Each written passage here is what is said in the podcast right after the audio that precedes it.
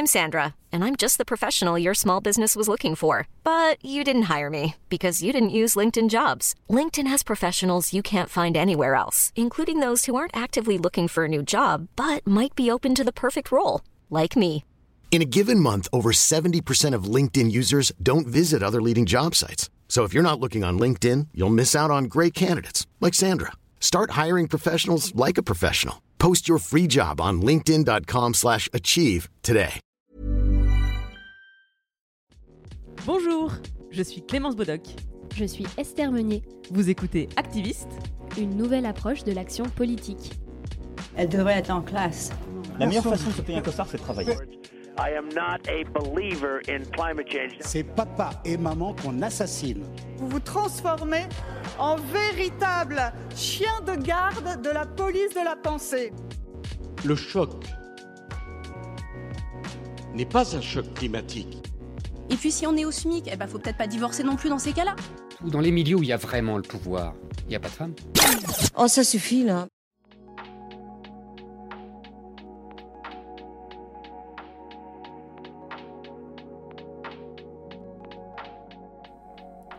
Bonjour à tous et à toutes, vous êtes bien sur Activiste en compagnie d'Esther et de deux de ses invités. Bonjour Céline. Bonjour. Bonjour Clémentine. Bonjour. Vous êtes toutes les deux membres de l'association Les Dévalideuses, une association handi-féministe créée en 2019 et qui se bat pour visibiliser notamment la double oppression vécue par les femmes handicapées, ou plus si elles sont à l'intersection d'autres discriminations. Et je propose qu'on rentre directement dans le vif du sujet, car vous êtes les mieux placés pour nous en parler. Les dévalideuses, c'est quoi plus précisément? Alors, les dévalideuses, c'est un collectif handi-féministe, c'est-à-dire qu'on travaille à la fois, on lutte contre le validisme et contre le sexisme. Et c'est un collectif de femmes handicapées.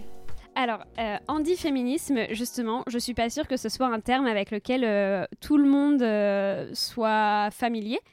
Euh, donc, qu'est-ce que c'est et pourquoi est-ce qu'il y a besoin, en fait, du handi-féminisme Euh, le handiféminisme, en fait, c'est euh, bah, c'est le lien entre le handicap et le féminisme.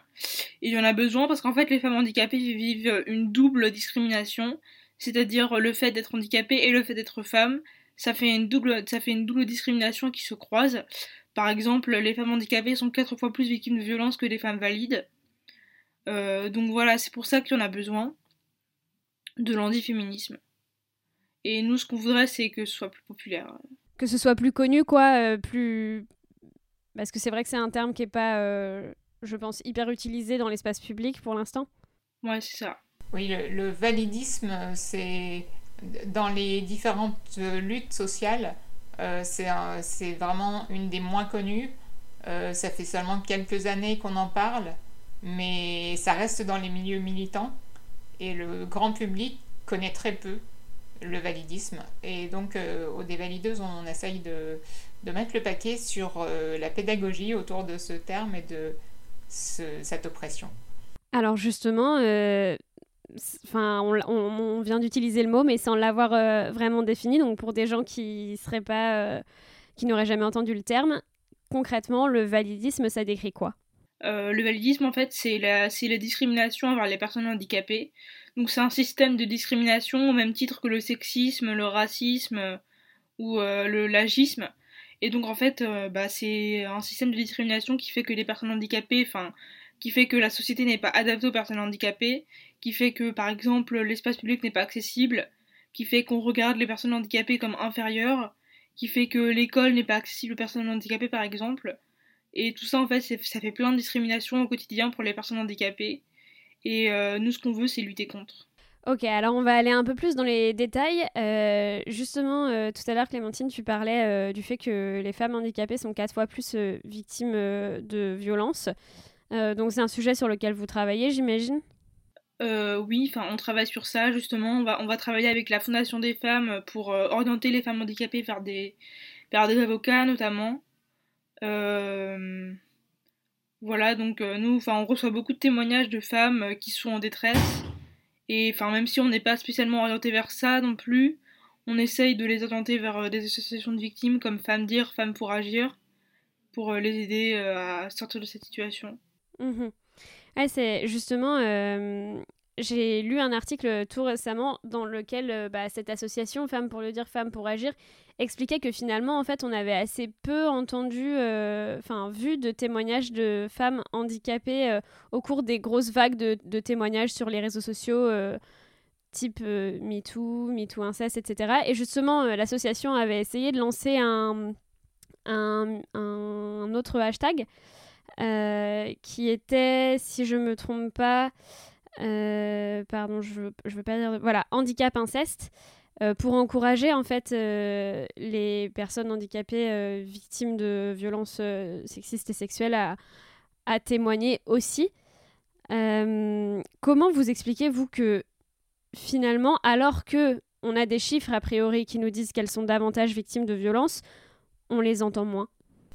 En fait, le, les dévalideuses euh, le collectif s'est créé sur le constat de, cette invisibilisation euh, des violences faites aux femmes handicapées. En fait, euh, alors c'était au cours de la marche Nous Toutes, la première, donc en 2018. moi, je voulais donner un petit peu de, de visibilité à ces questions-là. Je n'avais pas pu participer à la marche, mais je me disais, je vais relayer les informations et ce qui, aura trait au handicap, sachant que c'était un sujet qui nous concernait particulièrement. Et en fait, j'ai vu aucune information, aucun témoignage passer sur ce sujet-là. Et donc j'ai lancé un appel euh, sur Twitter. Et euh, là, il y a énormément de, personnes, de femmes handicapées, qui m'ont répondu, ouais, on, fait un truc, euh, on se rassemble. Et, donc c'est né de ce constat-là. Alors pourquoi, pourquoi on n'en parlait pas et pourquoi maintenant on arrive euh, collectivement petit à petit à faire émerger ces sujets? Euh, Pour plein de raisons, parce que le féminisme euh, n'a jamais vraiment fait de place à nos particularités, ne nous a jamais inclus, que ça soit physiquement, parce que les milieux militants pensent rarement à l'accessibilité des lieux, euh, et à, théoriquement aussi à nous inclure euh, dans la classe des femmes et dans les, particularités à étudier. Donc euh, ben, c'est un peu le cercle vicieux. On ne pense pas à nous et nous, on ose moins prendre la parole parce qu'on se sent isolé dans ces situations un peu différentes des femmes valides. Et voyant qu'on n'en parle pas, ben, les femmes handicapées ose peu, ose peu euh, dénoncer et prendre cette parole. Est-ce qu'on sait, euh, pour, euh, pour rester un peu pour l'instant sur le sujet des violences, à quoi sont, sont dues ces violences, ces chiffres qui montrent que, bah, vous le disiez tout à l'heure, quatre fois plus. D'ailleurs, je ne sais pas, c'était Clémentine qui donnait ce chiffre, je ne sais pas d'où vient ce chiffre précisément. Je sais que moi j'avais fait des recherches à un moment donné et j'avais eu du mal à trouver des chiffres fiables justement. C'est un problème en fait. Ce chiffre, il vient de l'association Femmes pour le dire, Femmes pour agir, qui a fait donc euh, un travail sur euh, les violences contre les femmes handicapées. Et euh, bah pour moi, ces violences, elles sont dues au fait que les femmes handicapées sont plus vulnérables au sein du cercle familial, au sein du cercle des institutions. Et donc, comme il y a une, plus une vulnérabilité, c'est plus facile que les violences s'installent, parce qu'elles peuvent moins partir, elles peuvent moins se s'autonomiser par rapport à leur famille. Et donc euh, voilà, c'est cette vulnérabilité qui fait qu'il y a plus de violence. Il y, a, aussi euh, le fait que ça soit impensé dans la société. Euh, les, les violeurs ou les abuseurs divers savent que les personnes handicapées parleront moins et, et la société n'imagine pas qu'on puisse euh, faire ça à une personne handicapée, parce que la personne handicapée est auréolée de, de, pureté et de tout le monde euh, les aime, enfin, a priori, c'est des petites choses fragiles qu'on protège. les gens ont du mal à concevoir ça. Et en tant que violeur, que prédateur, euh, je pense qu'ils se sentent encore plus protégés par ça. Ils seront pas soupçonnés. Il va pas faire, il va pas faire ça à une handicapée quand même. Est-ce que est-ce qu'on pourrait dire en fait que c'est un corollaire euh, de les termes que vous utilisez euh, chez les dévalideuses, c'est de l'infantilisation et de l'infériorisation euh, dont les personnes handicapées font l'objet? Oui, c'est ça, oui, oui.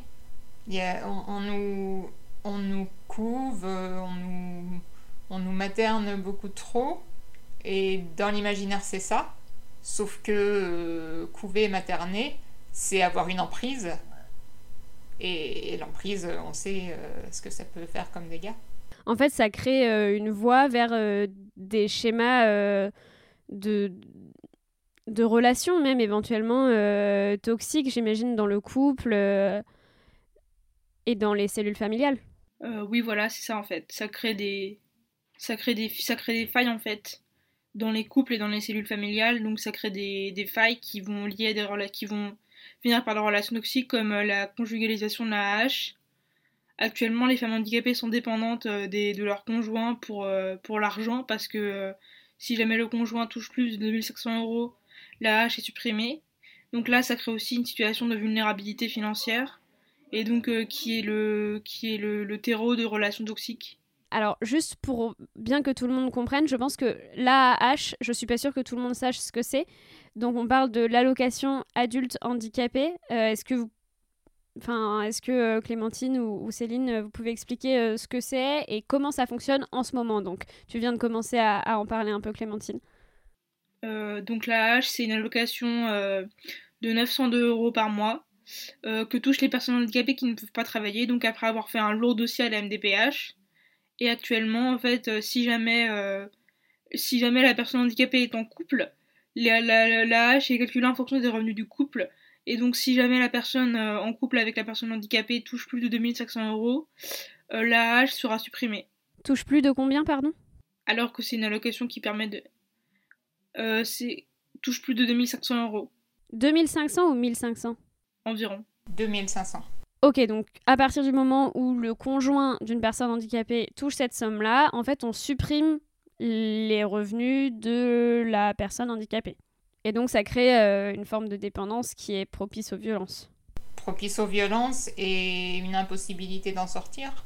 Parce que pour une femme handicapée euh, qui se retrouve sans revenus, euh, les solutions pour s'échapper sont très rares euh, être hébergé euh, dans la famille ou chez des proches euh, quand on a un handicap, c'est pas souvent facile parce qu'il faut que ce soit accessible ou parce qu'il faut divers, diverses conditions.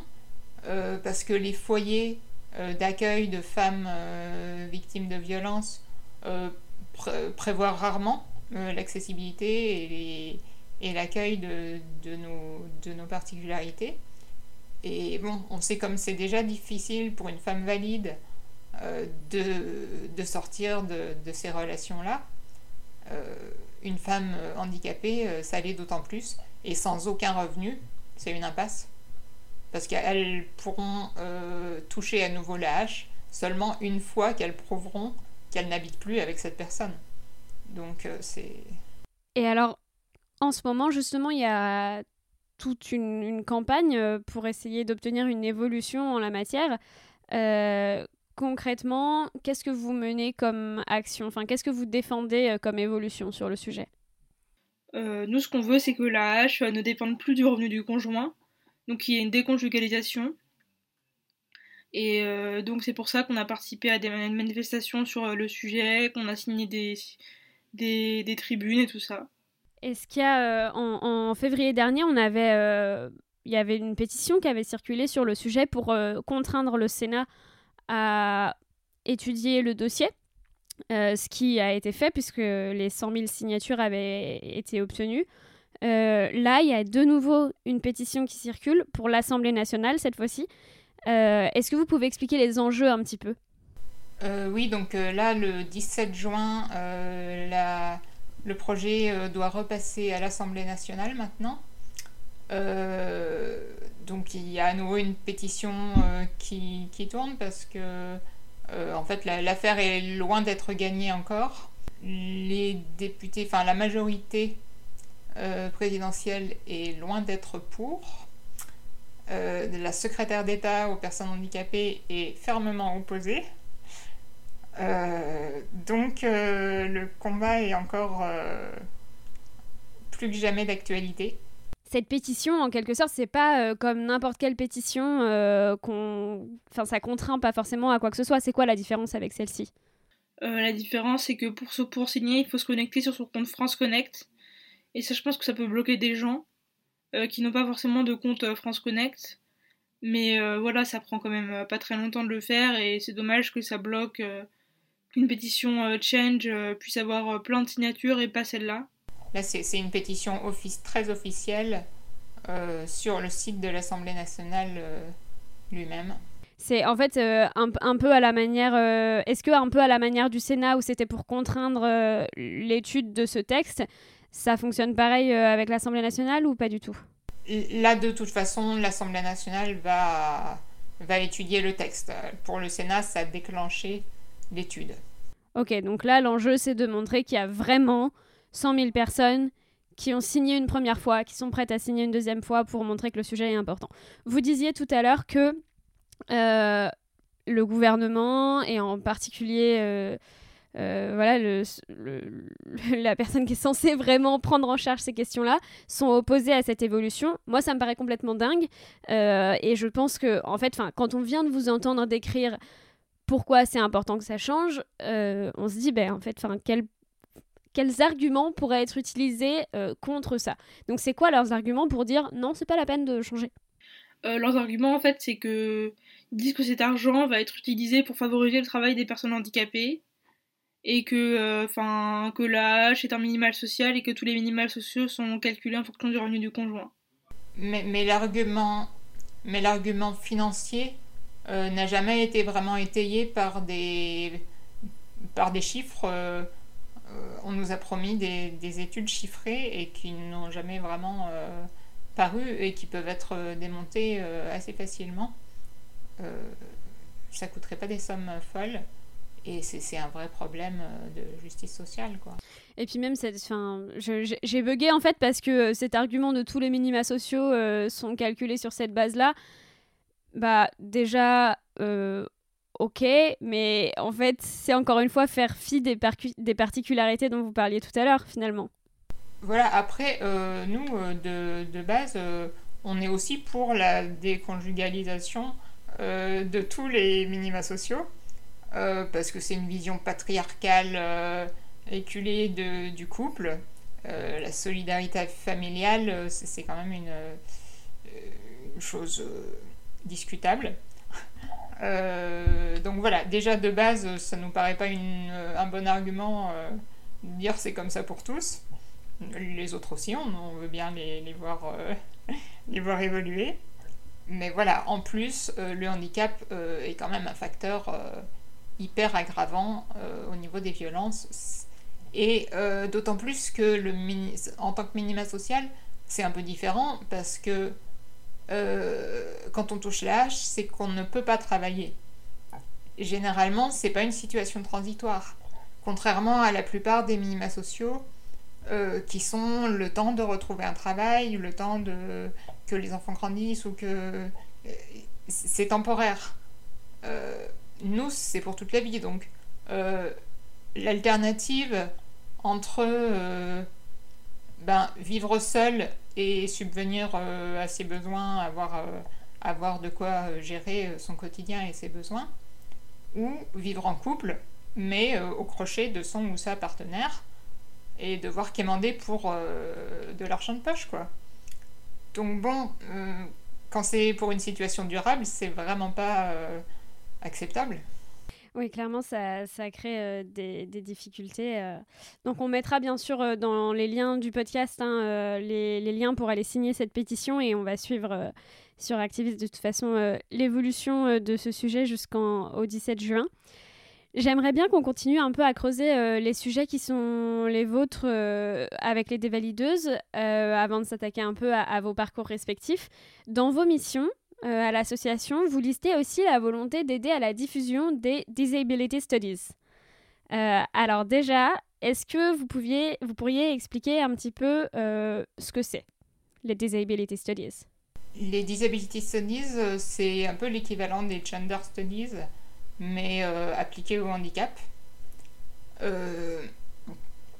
c'est quelque chose qui a été beaucoup développé depuis les années 70, je crois, dans les pays anglophones, qui a beaucoup plus de mal à s'immiscer en France.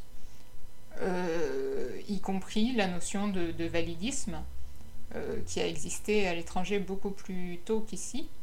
C'est pour ça que le grand public est encore loin de la connaître parce que pour le moment elle est théorisée euh, voilà, en milieu universitaire et militant, mais euh, elle n'a pas encore eu le temps de faire son chemin.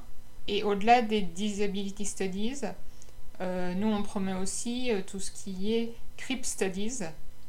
c'est la version un peu plus queer des disability studies. Euh, donc qui croise euh, davantage euh, d'oppression et, qui a une vision un peu plus militante de ces sujets-là. Et alors, bon, en, Gender Studies, on a quelques grandes théories. Bon, bah, voilà, enfin, théorie non d'ailleurs, il ne faut pas utiliser ce terme car souvent le genre n'est pas une théorie, ça peut être très mal interprété. Euh, mais en gros, il y a quelques grands concepts, on va plutôt utiliser ce mot-là. Euh, est-ce que vous pourriez décrire un petit peu euh, ce que disent en fait ces Disability Studies, ces CRIP Studies, les grandes, les grandes tendances qui se dégagent sur ces sujets-là? Alors, le, le, le socle de, des Disability Studies, ça a été le passage du modèle médical du handicap au, modèle social. Euh, le modèle médical, c'est quelque chose qui envisageait le handicap uniquement sous l'angle de la déficience individuelle. Euh, le handicap était quelque chose euh, d'intrinsèquement difficile pour nous. on, est, on était déviant de la norme et il fallait euh, nous faire rentrer dans la norme, nous guérir et, et, gommer, réparer euh, ces déficiences. Euh, et le modèle social voit ça sous l'angle collectif et sociétal, c'est-à-dire que le handicap est la, résultante d'un environnement inaccessible. Si l'environnement était complètement accessible, le handicap s'effacerait.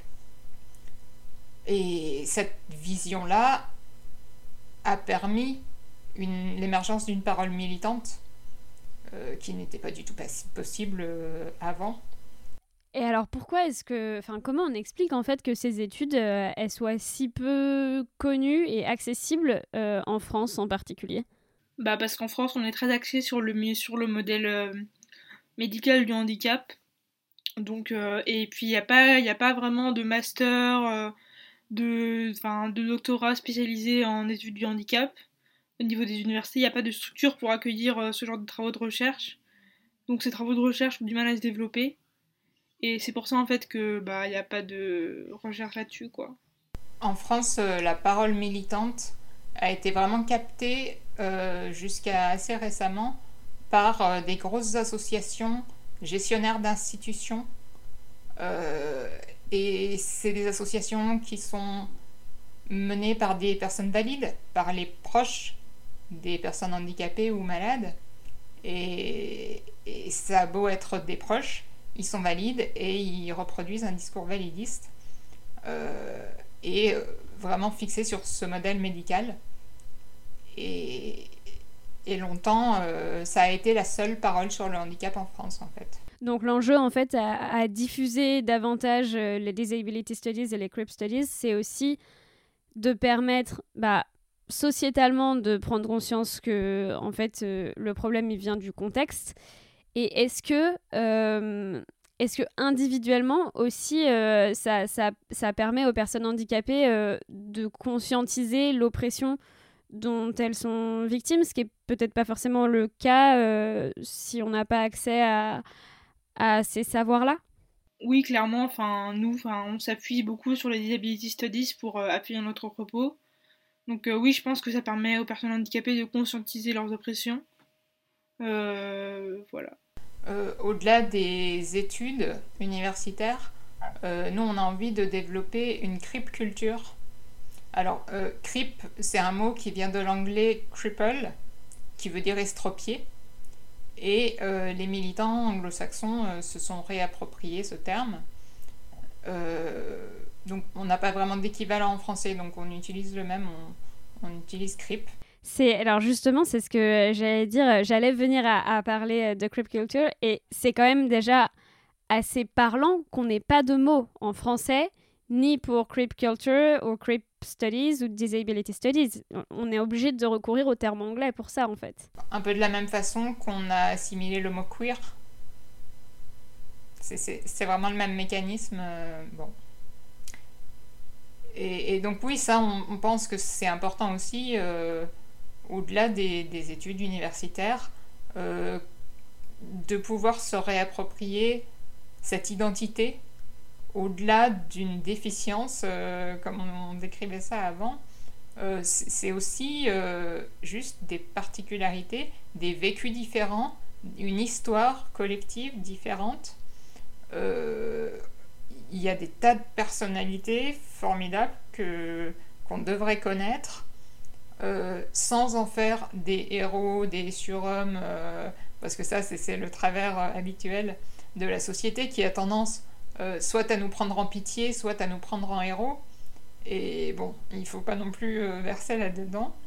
Mais nous-mêmes, entre nous, on tient à, à, se rassembler et à faire un peu communauté pour, euh, bah, pour se donner euh, la force et les moyens d'agir collectivement, puisqu'on a rarement eu ça. On, est rarement euh, rassemblés autrement que dans les institutions qu'on déteste par ailleurs, parce que ce pas des lieux qui permettent de, de faire des projets militants, parce qu'on est sous la coupe de, de professionnels médicaux valides on n'a pas vraiment de lieu de, rassemblement euh, entre indices. C'est pour ça aussi que au Dévalideuse, on, est, on fonctionne en non-mixité. On est uniquement euh, des femmes handicapées. Et alors justement, c'est quoi euh, vos méthodes pour contribuer finalement au développement et à la, et à la diffusion de cette creep culture? Notamment, on a fait un, on a fait un calendrier euh, de vulgarisation autour du validisme. Et donc en fait pendant 30 jours on a publié des petits, des éditos qui euh, expliquaient euh, un concept lié, à l'antivalidisme. Et donc par exemple il y avait un édito Je fais connaître la culture, il y avait un édito Je ne touche pas les fauteuils des personnes handicapées. On essaie de faire un travail de vulgarisation pour, que, pour que devienne plus populaire et que les personnes handicapées s'en emparent pour, euh, voilà, pour être plus empowerées, euh, ce genre de choses. Oui, euh, pour ça, ben, les réseaux sociaux, c'est quand même formidable. pour tous les milieux militants globalement, mais d'autant plus quand on a des handicaps qui nous empêchent souvent de, de, de, nous rassembler bah, pour des raisons d'accessibilité ou de santé diverses. et les réseaux sociaux nous permettent de, bah, de, nous retrouver, de faire corps et de, de, communauté, de communiquer et de, et de s'allier. Et ça, c'est important. Pour une culture, il faut pouvoir faire corps quelque part. Et, et même si c'est un corps virtuel, euh, ça marche. Et ces dernières années, euh, on, sent quelque chose qui émerge vraiment. Euh. Et alors, les, les, personnes qui seraient intéressées justement pour, euh, pour participer de ça, où est-ce qu'elles peuvent euh, vous rejoindre? Sur quels espaces euh, virtuels? On est principalement très actifs sur Twitter. Et puis on a un site aussi où il y a toutes les informations, les personnes peuvent adhérer et, et, nous, et nous suivre. Alors, maintenant qu'on a un peu déblayé ce, ce qu'est les dévalideuses et quels sont ses principaux combats, euh, j'aimerais savoir un petit peu comment euh, chacune d'entre vous est venue à l'activisme. Euh, déjà, est-ce que vous vous souvenez, l'une et l'autre, des premières choses qui vous ont indigné plus jeune Si vous retournez, même quand vous étiez des enfants, quoi, est-ce que vous vous souvenez des premières choses où vous vous êtes dit Ok, non, mais ça, c'est pas juste? Alors, moi, j'ai commencé par m'indigner pour les autres. Euh, c'est pas que j'étais particulièrement généreuse, hein, euh, je pense pas. Mais euh, le, je pense que le discours sur le handicap, donc moi je suis tétraplégique et depuis, depuis toute petite, donc j'étais déjà en fauteuil étant enfant. Et, et le, discours, le regard qu'on posait pour moi, qu'on posait sur moi, c'était celui d'une petite fille courageuse qui avait toujours le sourire et qui se plaignait pas et qui était formidable. Et, même si, euh, au fond, j'avais pas mal de personnalité et que je savais ruer dans les brancards, il y avait quand même ce, côté, ne pas trop se plaindre, qui, a forcément euh, infusé ma pensée. Et, et donc j'étais plutôt révoltée euh, sur les sujets de société et tout ça. Et j'ai mis beaucoup de temps à accepter de de, revendiquer et de protester euh, pour des choses personnelles qui concernaient le handicap. Et d'ailleurs, j'ai été initiée au militantisme déjà par le féminisme, euh, bah, via Twitter et comme un peu toute notre génération. Euh, j'ai trouvé le féminisme passionnant. Et au bout d'un moment, je me suis dit, ouais, mais moi, peut-être que là-dedans, euh, j'ai une parole particulière à tenir sur le handicap. Peut-être que ça peut être intéressant que je dise pas les mêmes choses que les autres, vu que je vis pas les mêmes choses que les autres. Et petit à petit, j'ai accepté de, de m'orienter plus vers l'antivalidisme. Mais pour moi, ça n'a pas été euh, un chemin naturel. Il m'a fallu ce détour. Ok, on va, on va y revenir. Et toi, Clémentine, est-ce que tu te souviens des, des premières choses voilà, qui t'ont indignée euh, oui, alors moi, c'était plutôt le féminisme en fait. Plutôt la condition des femmes qui m'a indignée euh, très jeune. Euh, donc j'ai grandi avec une mère féministe qui m'a donc initiée à ces genres de combats. Et donc moi aussi, pour en venir à l'antivalidisme, j'ai mis du temps déjà à prendre conscience que j'étais handicapée et à prendre conscience que j'étais touchée par le validisme. Parce que quand on est touché par des handicaps psy et, enfin, et dyspraxie comme moi, c'est un cheminement plus long. Euh, mais voilà. il y a aussi le mariage pour tous qui a été mon premier euh, combat militant, entre guillemets, j'avais 14-15 ans. Euh. et donc ça a été pour moi la première occasion où j'ai, où j'ai compris qu'il y avait des vraies discriminations envers les personnes queer. Et donc où j'ai pris la parole et tout pour lutter pour le mariage pour tous. Alors c'est intéressant justement parce que j'ai l'impression que l'une comme l'autre, finalement, vous êtes, vous êtes passé par d'autres portes euh, pour parvenir là où vous êtes euh, actuellement. Est-ce que avant les dévalideuses, vous avez fait partie d'autres organisations ou c'était euh, plus un engagement de l'ordre de la, de la parole, de la prise de parole, sans forcément être dans, dans des collectifs, par exemple? Non, moi, j'ai pas milité au sein d'autres collectifs. en fait, étant enfant, mes parents étaient impliqués à la FM, donc ce genre de grosses associations que maintenant je critique euh, un peu vertement. Euh, c'est quoi la FM pour, pour les personnes qui ne sauraient pas L'AFM, c'est l'Association française contre les myopathies, et en particulier qui, qui organise le Téléthon. Et le Téléthon qui est un, un temple de validisme. Donc bon, aujourd'hui je suis très critique.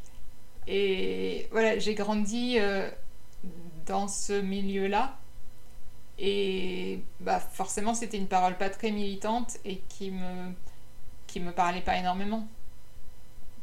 Donc, euh, en grandissant, j'ai pas eu envie de continuer euh, avant de comprendre qu'il pouvait y avoir une autre parole euh, plus péchue sur le handicap. Moi, donc, bah non, en fait, ça, mon militantisme passait par des prises de parole, par des discussions avec des amis où je défendais mes idées. Mais non, le, les Valideux, c'est le premier collectif où j'ai été investie vraiment parce qu'avant je trouvais pas de collectif euh, qui respecte mon identité en tant que femme et de, en tant que personne handicapée. Donc finalement, euh, les dévalideuses, ça répondait à ce besoin-là. Euh, je crois que Céline, toi, tu as participé donc à, créer ce collectif. C'était, est-ce qu'il y a eu un déclic qui t'a fait te dire que, ok, maintenant là, c'est nécessaire? On en a un peu parlé tout à l'heure. Tu parlais des, de, de la marche Nous Toutes. oui, ça, ça, a été la marche Nous Toutes. Mais euh, je dis toujours que ça s'est fait un peu par hasard parce que au moment où j'ai lancé mon appel, j'avais vraiment pas idée que ça deviendrait les dévalideuses. je m'imaginais avoir deux, trois, deux, trois meufs qui me répondraient et, qui me diraient Ouais, on va écrire un petit texte, quoi. et où on, va, on va faire un slogan, je, je sais pas. Et, et, en fait, il y a 69 qui m'ont répondu et qui étaient hyper chaudes. Et, et du coup, euh, bah, une fois que j'avais lancé ça, euh, il fallait bien assurer. Et bah, après, tout le monde a, mis la main à la pâte, euh, mais ça a été vraiment bouillonnant. Et le déclic, il est venu dans le bouillonnement. il fallait suivre le mouvement, il fallait. Ok, on y est, et ben on avance. Qu'est-ce qu'on fait? J'avais vraiment aucune expérience du militantisme et, j'ai appris sur le tas et, c'était génial, mais euh, gros baptême du feu, quoi. Comme quoi, euh, c'est possible, même quand on n'a jamais euh, touché à ce que sont des associations, etc., de créer la sienne. Toi, Clémentine, comment est-ce que tu as décidé de rejoindre les dévalideuses?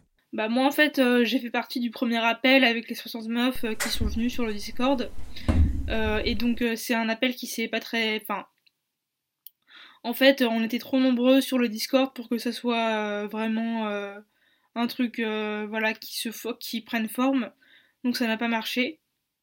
mais je suis, restée en, contact avec Céline parce que j'étais très motivée. C'est Céline qui m'a recontacté quelques mois plus tard en me disant Bon, bah, on a créé les dévalideuses, cette fois-ci on crée un petit comité.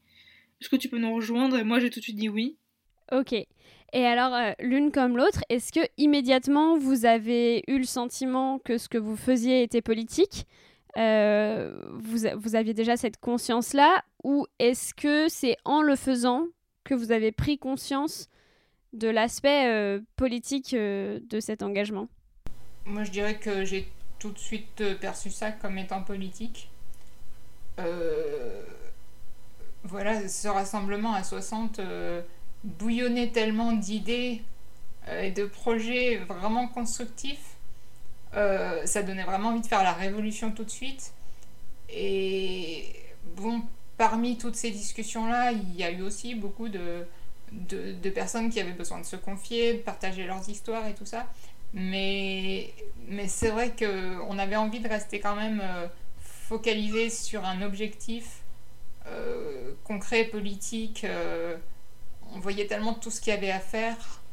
Et alors, vous avez... Euh, donc ça, remonte à quand la création des dévalideuses? Quelle année? Le premier rassemblement, c'était fin 2018. Et on a mis un an pour lancer le collectif euh, vraiment fin 2019. Donc 2019, euh, vous à ce moment-là, j'imagine que l'une comme l'autre, vous avez déjà bâti vos idées sur le sujet, qu'il faut quelque part juste leur donner une forme, quoi, un, un contexte dans lequel euh, elle puisse s'exprimer. Est-ce que vous avez constaté que, euh, est-ce que, par moi je pose souvent cette question de la légitimité euh, aux, invités parce qu'il y a beaucoup de personnes qui se sentent pas capables ou pas légitimes à, s'engager, à créer une association. Est-ce que vous, vous avez eu des freins à l'engagement de ce type-là ou d'autres types? Moi je me disais que compte tenu des handicaps légers, j'étais pas forcément légitime mais finalement, je pense que c'est pas tant le handicap qui fait euh, le fait qu'on est légitime, c'est plus euh, la pensée politique. Enfin, le fait de politiser le handicap qui fait qu'on est légitime. Oui, moi je. Bah, mon handicap, j'ai jamais euh, eu de souci de légitimité en tant que handicapé. Il est tellement visible que j'ai pas, jamais pu le nier. par contre, en tant que militante, oui, je me suis sentie au début un peu un peu escroc, euh, un peu pas à ma place. je, me suis dit, je, oh, je vais rien dire, euh, je vais rien savoir dire. Ils vont voir que, que j'ai aucune connaissance en féminisme, en antivalidisme. Et, et en fait, si, on a des connaissances, ne serait-ce que par notre vécu, parce que bien sûr, on s'intéresse euh, et, on accumule les expériences et les connaissances. Et, et sur toutes les personnes qui nous ont rejointes, plus des trois quarts nous ont dit mais par contre moi je suis pas militante hein. euh, je, sais rien faire hein. et c'est terrible mais c'est aussi pour ça que la non mixité est essentielle parce que bah, entre nous on apprend à voir que si bien sûr on est on est militante à partir du moment où on se rejoint sur ce genre de paroles et où on a envie de faire des choses ensemble Ça, c'est quand même un, schéma qui est ultra classique, ce syndrome de l'imposture. combien de, personnes sur Activisme m'ont dit bah, au départ, j'avais l'impression que c'était pas trop que j'allais pas trop savoir faire, que c'était pas trop ma place, etc. Qu'est-ce que vous diriez maintenant à la personne que vous étiez l'une et l'autre à, l'époque et qui peut-être se disait bah non, c'est pas pour moi? Ben moi je, je dirais fake it until you make it ça marche, c'est idiot, mais ça marche vraiment très très bien. On commence par faire, on fait comme si on, savait, et puis c'est un peu magique. En faisant, ben, on apprend et ouais, on sait faire. Il faut vraiment pas hésiter euh, à, se lancer et, à faire semblant. Il y a cette citation euh, qu'on ressort souvent euh, en féminisme qui est et la confiance en toi d'un homme blanc médiocre ils le font, pourquoi on ne s'autorise pas à le faire, quoi? Complètement. Et de ton côté, Clémentine? Euh, bah, moi aussi au début j'ai eu ce petit syndrome de l'imposteur parce que bah pareil c'était ma première euh, mon premier engagement dans une assos euh, parce que j'avais pas tant de bases théoriques et tout ça. Mais oui voilà j'ai appris sur le tas j'ai lu des choses je me suis renseignée et donc ça a marché quoi est-ce que dans, dans, vos parcours euh, militants, est-ce que parfois vous êtes gagné par une forme de découragement, euh, de, de, fatigue militante, euh, de on a l'impression de donner tellement et que ça avance si peu? Alors, de fatigue, oui, beaucoup, parce qu'il y a tellement à faire, mais de découragement, moi jamais, parce que bah, on est vraiment agréablement surprise par les retours qu'on a quand on a lancé l'idée valideuse, tout de suite on a eu d'excellents retours, autant de la part des personnes handicapées qui avaient envie de, de nous suivre, qui avaient envie qu'on fasse des choses et de faire des choses avec nous, euh, que de la part des personnes valides, des autres collectifs euh, féministes ou, autres, euh, qui nous sollicitent, qui nous demandent des infos qui nous, qui nous demandent euh, ok apprenez-nous le validisme quoi et, et qui relayent énormément notre parole. Et franchement on est agréablement surprise. Et il y a tellement d'attentes qu'on n'a pas envie de se décourager on a envie d'aller toujours plus loin. Et effectivement on est très très fatigué mais, mais bon non c'est hyper stimulant et, et hyper motivant est-ce que euh, dans les moments où quand même euh, la fatigue est, présente, euh, vous avez des petites méthodes pour vous rebooster, pour repartir au combat justement? Moi j'écoute de la musique forte. Voilà, c'est pas très compliqué mais j'écoute de la musique, j'essaie de voir ce que font les autres assos pour me remotiver, pour me dire voilà, qu'est-ce qu'elles ont fait, qu'est-ce qu'on peut faire un peu comme elles. Ouais, c'est exactement le genre de réponse que je cherche parce qu'en fait, euh, bah, typiquement, ce truc d'aller euh, voir ce que font les autres euh, pour se dire, OK, on n'est pas tout seul en fait et il y a, plein de choses qui se passent. je pense que c'est un bon réflexe à développer pour pas avoir sentiment, ce sentiment d'impuissance et de. Ouais, voilà, d'échec à se dire, OK, on veut que les choses changent et on a l'impression que ça avance pas assez vite par rapport au rythme où on voudrait que ça aille, quoi.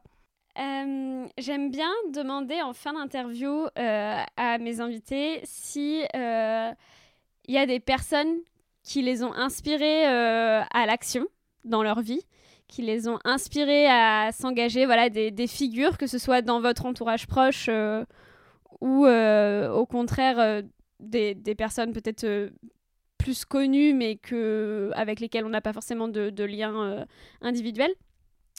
Euh, voilà, est-ce qu'il y a vous des, figures comme ça euh, qui vous ont inspiré ou est-ce que vous vous êtes inspiré toute seule, ce qui est aussi complètement possible et extrêmement badass?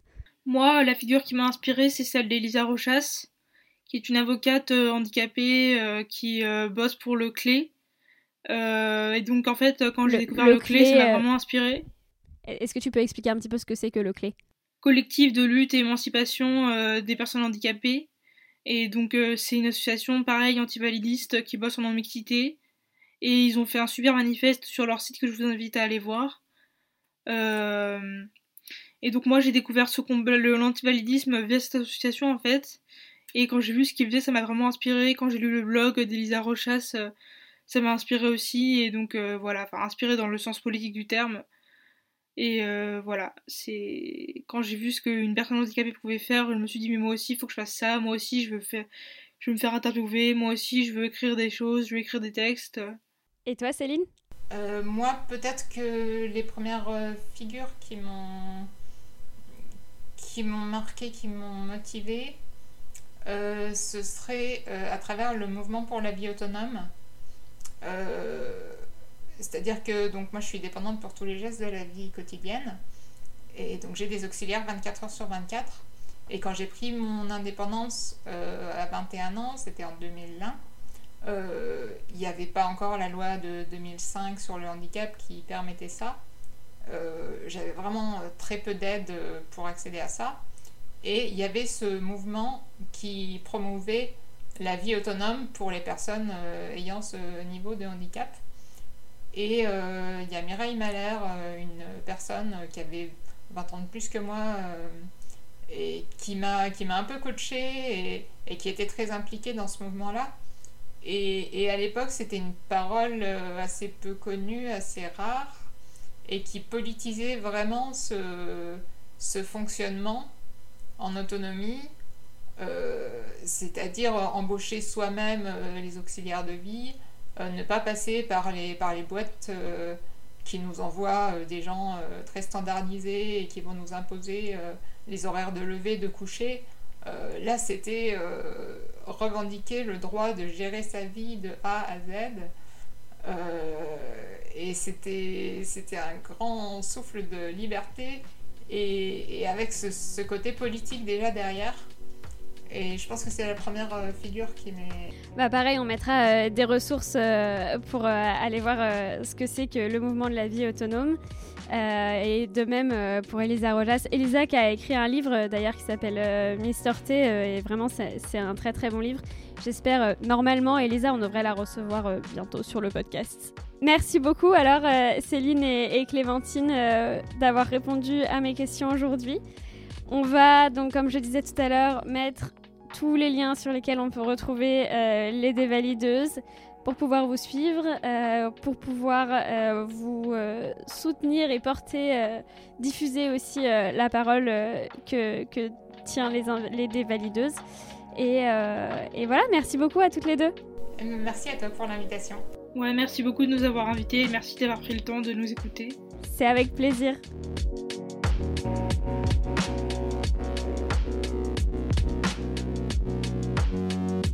Et voilà pour cet épisode d'Activiste. On espère qu'il vous aura inspiré à agir. Si vous êtes vous-même activiste, engagé, n'hésitez pas à nous écrire sur tuto conquérir le monde à gmail.com pour nous présenter votre projet. Activiste est un podcast entièrement produit et réalisé par Clémence Bodoc et moi-même, Esther Meunier, alias Esther Reporter. Vous pouvez soutenir ce podcast et notre travail en général en contribuant à nos Patreons respectifs dont les liens sont dans la description. Vous pouvez aussi laisser des étoiles et des commentaires sur vos apps de podcast et partager nos épisodes à vos proches, c'est ce qui nous aide à nous faire connaître. Merci beaucoup pour votre écoute, on se retrouve la semaine prochaine. D'ici là, prenez soin de vous.